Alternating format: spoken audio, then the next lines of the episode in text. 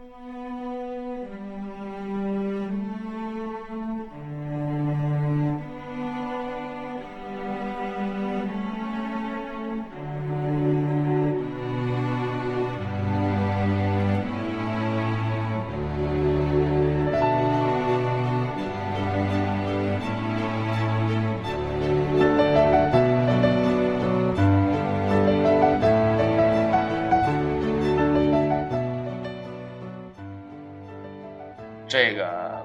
呢是想放一首好听的歌曲，但是呢，这个首期节目试播之后啊，有朋友就给我提出了建议，说你这个片头太长了，呃，能听完的都是真爱。我觉得他说的挺有道理，我们不能只照顾真爱粉嘛，哪怕是黑粉，我们也要顾及到。所以今天就简化了一下。呃，其实我考虑有机会，我们还是做一段属于节目的自己的片头，这样呢也显得咱们节目比较有范儿，是吧？好了，呃，大家晚上好，这里是空中照相馆的第二期节目，我是。这一期节目呢，其实是我们空中照相馆第一次以常规节目形式与大家见面，呃，首期只是我一个试播。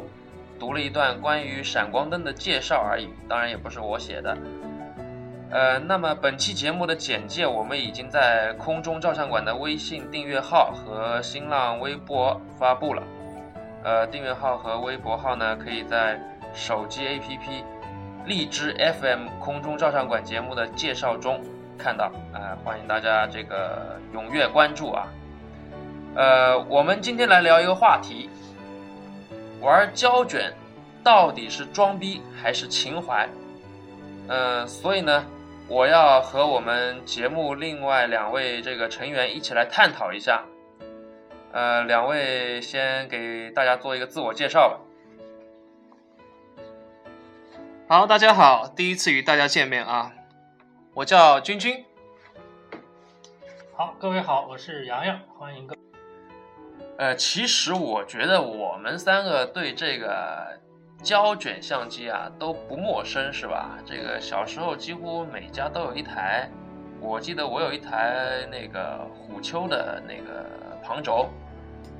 啊，我是那时候老爸留下来，应该有好几台那个胶卷吧，相机。那个一台是叫 Toma，好像是日本的，还有一台是理光，理光的是二十八毫米，很经典的那个焦段。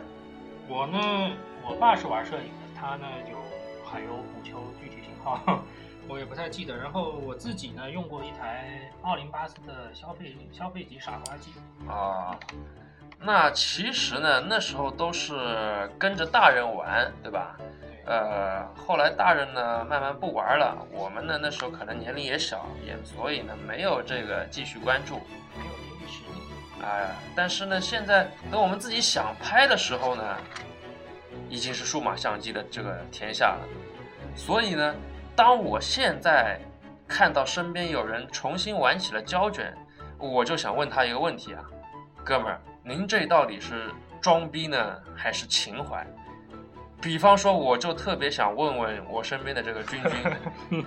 呃，因为君君是最近开始折腾胶卷了，他那些宾得啊，这个佳能啊都不玩了，都吃灰了啊，都都吃灰，对，就玩起了这个胶卷，还买了个可乐标啊，徕卡是吧？对对对，这个徕卡 M 六小盘的啊，对，那个对，那就那个比较高，对，那个经典版嘛，经典版，对。所以你觉得你是装逼呢，还是情怀，还是有别的原因？呃，呃不，我先猜一下，依我对你的这个这么多年这个了解，我觉得君君是装逼。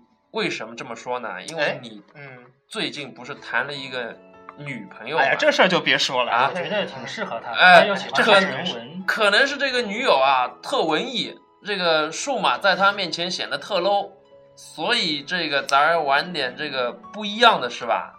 那洋洋，你觉得是是这样吗？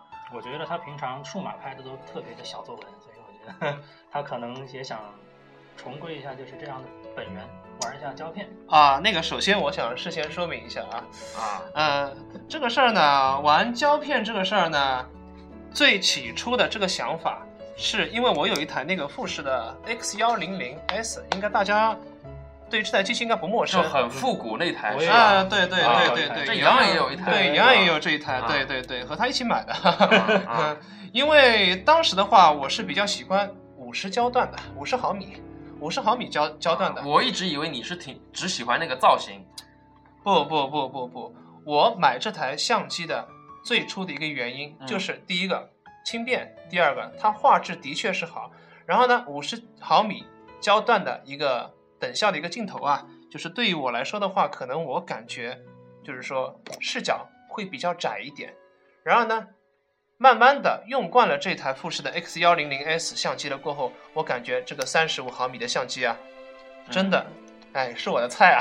啊，然而还比较小巧轻便嘛，因为我平时的话喜欢走走大街小巷啊，拍拍人文啊，就这类的。大风光的话其实也有，然后就是说摆拍的话，就是说我和洋洋差不多啊，摆拍的话什么打灯光呐、很或者是对建筑摄影相对，就是说对我们来说的话会相对比较少一点。这个是我比较喜欢的。嗯嗯嗯，对。然后呢，玩胶片呢，第一个，然后我第一个拍的很慢，我基本上嗯买过的机器啊或抽掉的机器啊，快门次数其实都不是很多，嗯对，五千到七千字不等吧。其实对大家来说，这个机器非常的新啊，因为不是商业摄影，所以说也就是自己玩的一个东西。然而呢，我比较注重这个出片的一个质量的这个问题。然后呢，当时的话呢，就很喜欢拍黑白。哎呀，那感觉那个黑白，这个味儿啊，就是不一样。因为有了彩色的过后，就是自己感觉啊，拍出来照片，其实彩色相片的确是很出彩。但是啊，在某种意义上来说的话，这个彩色。彩色的一个相片啊，它相对可能表达的有时候表达那个意义会相对比较模糊一点，而那个黑白照片呢，相对它的主题会比较明显一点，对，啊会比较突出一点。那这个是不是也跟你这个找女朋友也是一样的关？又和我找女朋友有啥关系？就不喜欢找这这是每日个大浓妆啊，嗯可能看不到这个女生的这个本质啊，一定要找这个。我看你那么多哎，对，那么多女友都是，呃，素素颜美人是吧？自然美。啊，这倒是，这倒是，人家感觉一个第一个啊，本色出演嘛，本色出演啊，哎，哪像你啊，哎呀，浓油擦酱，苏州人叫浓油擦酱啊，是吧？高跟鞋黑丝，哎呀，烈焰红哎唇呀，这味儿太重了，我有点啊吃不消我。操，这个这个为什么呢？嗯我是这个完美主义啊，我觉得一定要这个把自己给装饰好了才是最美丽的。当然我，我你说真的太太那种画的过分的，我也不喜欢。哎，那就像我就比较喜欢找感觉的这种。哦啊 feeling 洋洋这对嗯他这又是另一种境界了。这个我跟他比起来，我比较肤浅啊。哎敢当不敢？这么说的话，那你就是吃肉馒头，我吃白包子的。那啊洋洋的话是春卷儿。和 春卷还行。啊，春卷那事儿呢，咱们改日再提。咱们还是先说胶卷吧。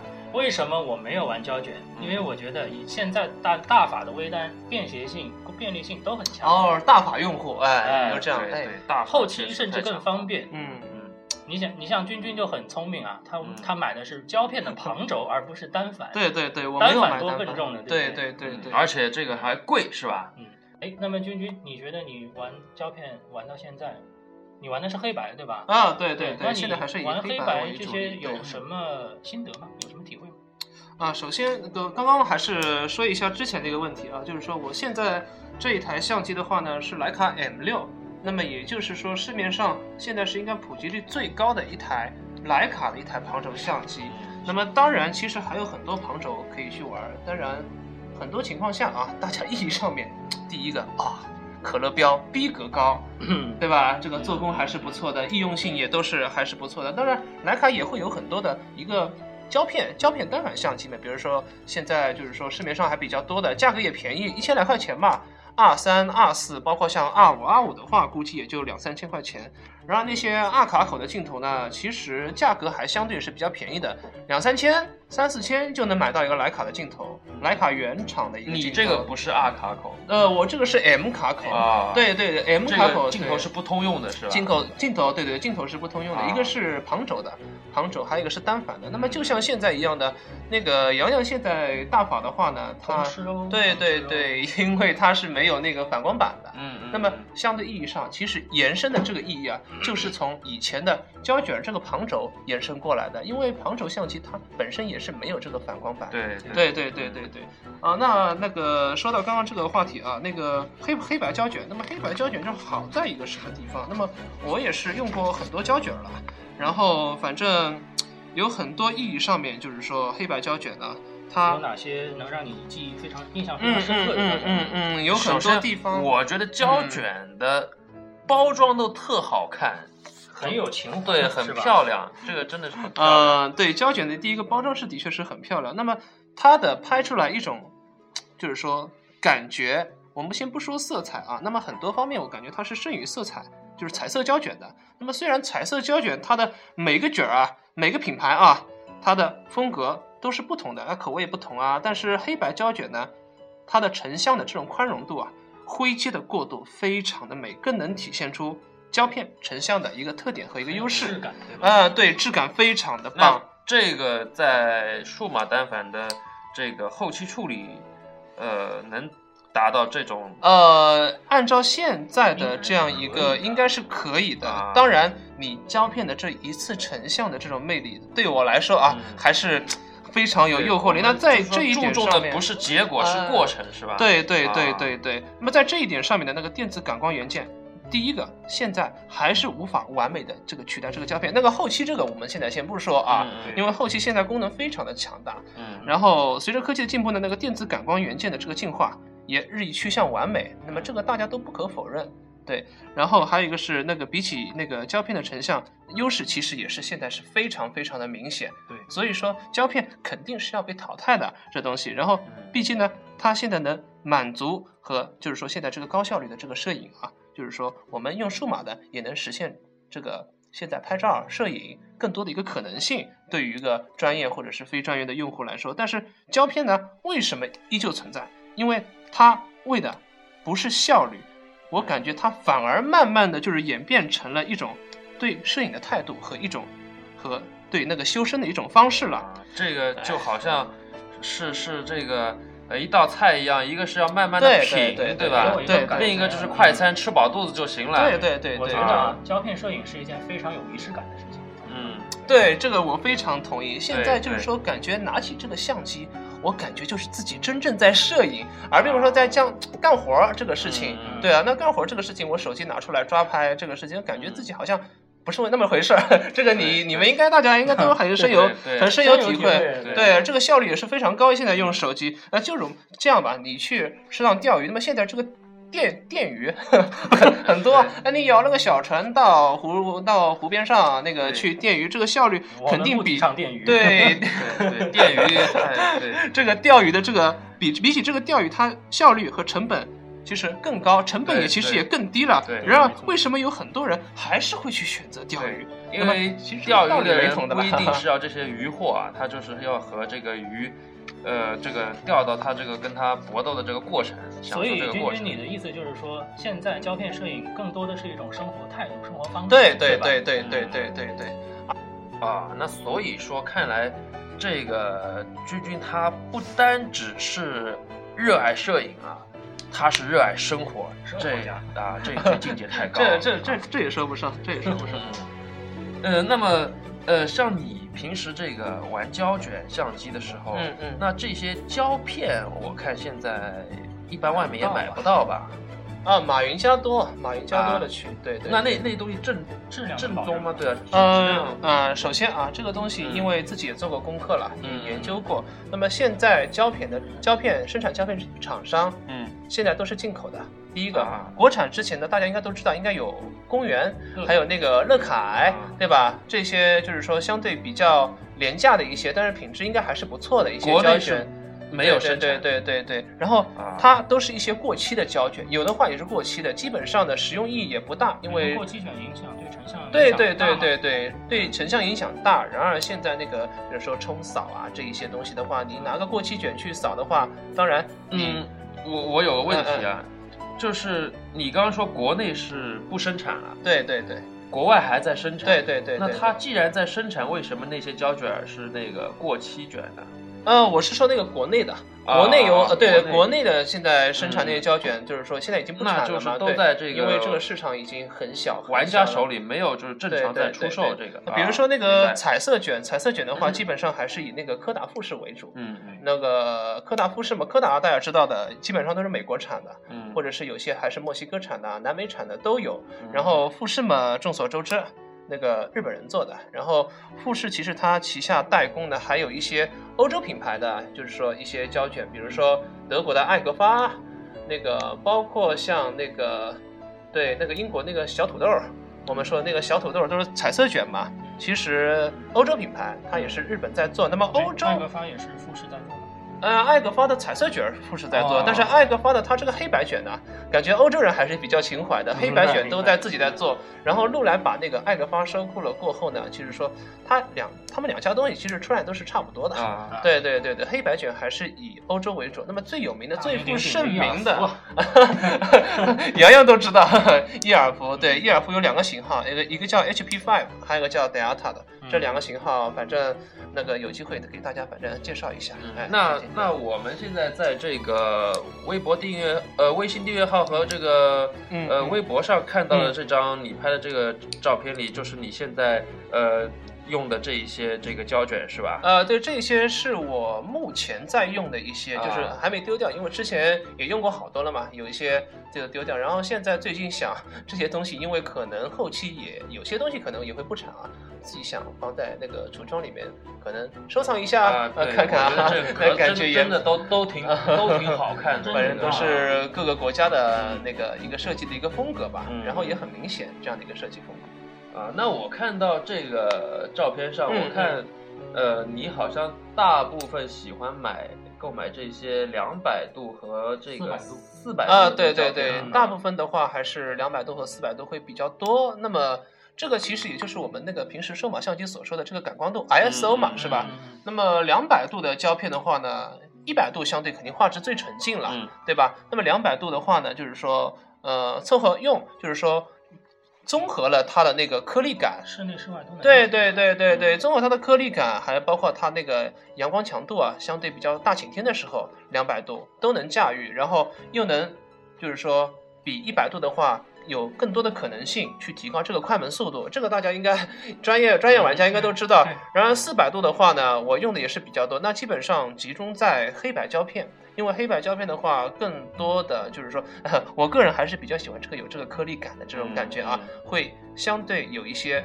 颗粒感，然而呢，能实现更高的这样一个快门速度。嗯呃，我们现在是在苏州，苏州这个地方感觉大街小巷嘛，苏州这个阴雨天也会比较多。那么我基本上也是在这一些天出去拍一些人文啊，怎么样的？那你这个对。相机的这个防水性怎么样？是有防水的那个啊、老相机的话，基本上没有都没有没有防水？对啊对对对，还是要呃这个小心一点，对对不能对对对对淋到雨。对对。这里我必须坦白一下啊，我曾经有一段时间非常想玩胶片。哦哦，洋洋也想玩胶片，对，很有趣也是因为交了女朋友嘛。这个改日再说。啊我把你带入坑啊，啊来跟着我玩吧。发现谁玩了胶卷，就说明他最近谈恋爱了啊。呃这也是一个新观点。嗯但是我觉得哈，我觉得就是胶片对我来说最大的一个障碍在于它的后期成本，包尤其是它充啊，电成本不不不不非常高。不不不，其实大家呃一贯的都这这么认为啊。那么现在一个胶片玩家呢，可能这个买胶卷儿，对吧？嗯这个冲洗怎么把它印出来，怎么样？这个费用会很高。当然呢，我要解释的一点，第一个必须也我也必须坦白说，这个东西肯定成本后期远远要高于这个数码。嗯首先你得去买胶卷儿，然后拍完过后你得去显影，就是冲洗了，是吧？嗯不是冲印啊，印的以前是冲印，就是冲洗加上那个印刷，印刷就是印成那个照片了，是吧？我们还用什么相纸啊，怎么样的？那普通用户最后的话，我们肯定是现在会去选择底扫，而不是现现在就是说把它印成那个照片了，是吧？嗯嗯那么底扫呢，就是底片扫描了。那最后你也可以放到电脑上去欣赏。那么一般呢，胶卷呢，其实也是十几块钱到百百把块钱不等了。这个胶卷儿，反正这个价格差的也是比较大。对，也也是比较大的。那么价格因人而异。那我玩的这个是一三五，一三五就是我们所谓一三五就是画幅呢，就是我们现在数码意义上的说的这个全画幅啊、嗯对对对，全全画幅相机。你们两位应该也都是全画幅的那个，对对对，一个是无反，一个是单反。那么全画幅的话，一三五啊是普通的这个民用画幅。那么所以无论在相机镜头、胶卷、耗材等方面呢，也是在市场上最为普及和最容易被买到的。嗯嗯那么，之所以一三五画幅普及率极高的原因，也是因为它最完美的折中了画质和器材这个体积、这个大小啊、啊重量啊啊怎么样的？哎，对，特别是洋洋特别能感觉到，哎，全画幅的大把，哎呀，无反，那哎，重量还挺轻的。那我我记得还有我看有一二零的那个啊，对我正要说到一二零的啊那个，我自己是一个小器材的一个扫街的一个爱好者，对吧？那么如果我换成一二零的，一二零画幅更大，当然画质肯定会更好。嗯那么我万一就是换成了一二零的，你叫我拿了一台路来出去开，哇，很笨重的一个东西，嗯双反或者是怎么样的，那我也创作的欲望相对肯定会没有一三五拿了一三五对对对对一二零的话呢，侵略性也会更强，可能会碰到别人不配合你。啊，对对对，洋洋这个观点我很同意。那么就是说，在一三五的胶卷来说呢，基本上就是十几块钱一卷的，比如说入门的啊，嗯柯达金，柯达金大家都玩过啊，那个老爸那时候，一一卷也就大概对对对二十标配五张是吧？呃，现在的话是二十六张啊，二十六张。嗯，对，二十六张、二十七张。那么普通的话，现在更多一点的话是三十六张，哎，不是啊二十六张，那这样你算三下来，你一张。的这个成本成本是多少？一张成本的话，还有一个，第一个胶卷的话，你是要看它一卷卖多少钱，还有冲扫的话，你是要冲什么样一个质量的。那么现在基本上冲印的话，质量最好的应该是哈苏，嗯，然后接下来的话还有显影是吧？对对，不是显影，对，就是说这个冲扫了，就是说冲扫底底扫底扫，啊，就是把底片显影嘛。对对，啊底扫底扫，那个嗯。反正这个也是市场市场细分嘛，反正二十块钱胶卷的话是二十块钱，我是建议啊二十块钱到五十块钱左右的胶卷就行了。然后冲扫就是冲印加扫描的话，也是控制在这个成本，那基本上就是三十五块钱在四十块钱成本，嗯，这哎不包括印成纸质照片，对吧？不包括印成纸质照片这。只是对对对扫描到电脑里去。对，扫描就是啊说你可以给他一个 U 盘、SD 卡，或者他给你刻个盘之类的。我突然想到一个问题啊，哎就是这个，呃，扫描到电脑里去的这个方式，应该是有有不止一种吧？应该是因为我看到很简单的是，只是用普通的扫描仪去扫描这个底片，还有是呃，有扫描仪，对对对，啊有普通的底那么扫扫描仪。我扫描仪，我看价格也是都不一样。那它扫到电脑里的效果，跟我们直接 去打印出这个照片，啊它这个有区别吗？啊啊！所以说，为什么就是说你在马云家，你看见那些 也有很多底扫的，价格啊从十几块钱到百把块钱都不等的。嗯嗯那么百把块钱的，就是相对比较它的分辨率这个问题，还有它的细节、色彩的一个还原程度的不一样。那么现在市场上最多的、市面上最多的，还是比较推荐大家的，一个是富士的一个扫描，还有一个是诺日式的。其实两个都是日本的品牌了。那富士的话，相对你扫描出来的话，对比度比较高，色彩偏冷，偏冷调一点。然后诺日式的话呢，相对比较柔和一点，但是嗯就是说，嗯，比较偏暖调一点了。当然对比度也没那么强烈。那么拍黑白的话呢，反正有些人喜欢对比度很强烈，那你就用富士，嗯，对吧？你喜欢柔美一点的，比如说拍些人像啊什么的，那就诺日式我还是会比较推荐的。那黑白的价格跟彩色是啊，差不多，哎，这个是差不多的，啊这个是差不多的。啊，那么能不能就是告诉我们这个大概啊，这个一张照片从拍摄嗯嗯。呃到冲印，呃多少钱？对，大概成本是多少多少钱？啊，那我自己其实也算过这个费用。啊如果费用太高的话，当然也不是那个土豪啊，这个东西实在是是做银行的嘛。这钱不是我的。然后那个算下成本，基本上如果你算一卷相对比较好一点胶卷啊，嗯就是说，嗯，中高等以上吧，三十五块钱一卷。嗯。然后你冲一卷的话，成本基本上也控制在，就是说也翻个倍嘛，三十五块钱，嗯。那么差不多七八十块钱嘛，然后来回运费，那么算下来，它一卷的话是三十六张，那么算下来的话，成本的话基本上是折合在两块钱一张，可能会两块多一点，哎，可能还有运费啊怎么样？嗯。其实算下来应该也是还行，应该是还行。这个也要看你一个月拍多少，啊是吧？对对对啊，我是慢拍的，对慢拍，对，可能一一个胶卷，你你一卷胶卷你大概要拍多少时间呢？一卷胶卷的话，慢点的话可能要拍到一个多月左右，快点的话基本上一天扫一卷也是有可能的。嗯，对，也要看什么题材。我觉得啊其实这个确实是热爱生活，为什么呢？因为你一个人从，比如说这个月的一号到三十号，我相信到了三十号，你回忆到前面每一天，你真的不记得前面吃了什么，发生什么。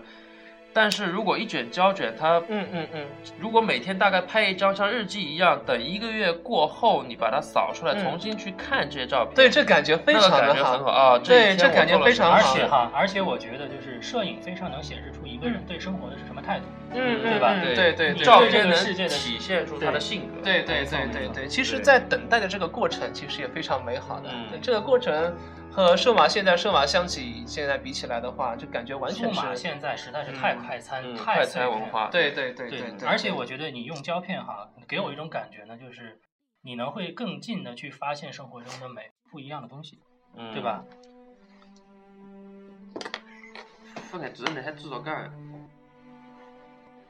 所以说呢，我觉得啊，我也不是纯粹的装逼，但是呢，这个装逼的成分啊，哎多少还是有真的有啊，有啊。呃，我承认，我承认，我承认。呃，那洋洋嗯，有没有兴趣一起装逼呢？一起什么？一起装逼啊一！起装逼啊！看来很有必要哈，毕竟我自己我也是一个很热爱生活的人。啊，那听你们俩这么一说，好像我不玩胶片就不热爱生活啊就是就是就是就是脱群了这个。没有没有。呃，好的，那这个今天时间我看这个差不多了，那么我们空中照相馆的这个第二期节目啊，呃，到这边就就结束了。那么还是感谢大家收听，同时，呃，这个希望大家关注我们的这个微信订阅号和微博啊，在手机 APP 荔枝 FM 空中照相馆节目的介绍当中都能看到。好，欢迎大家收听啊，也欢迎大家支持啊。那么我们下期节目再见。拜拜。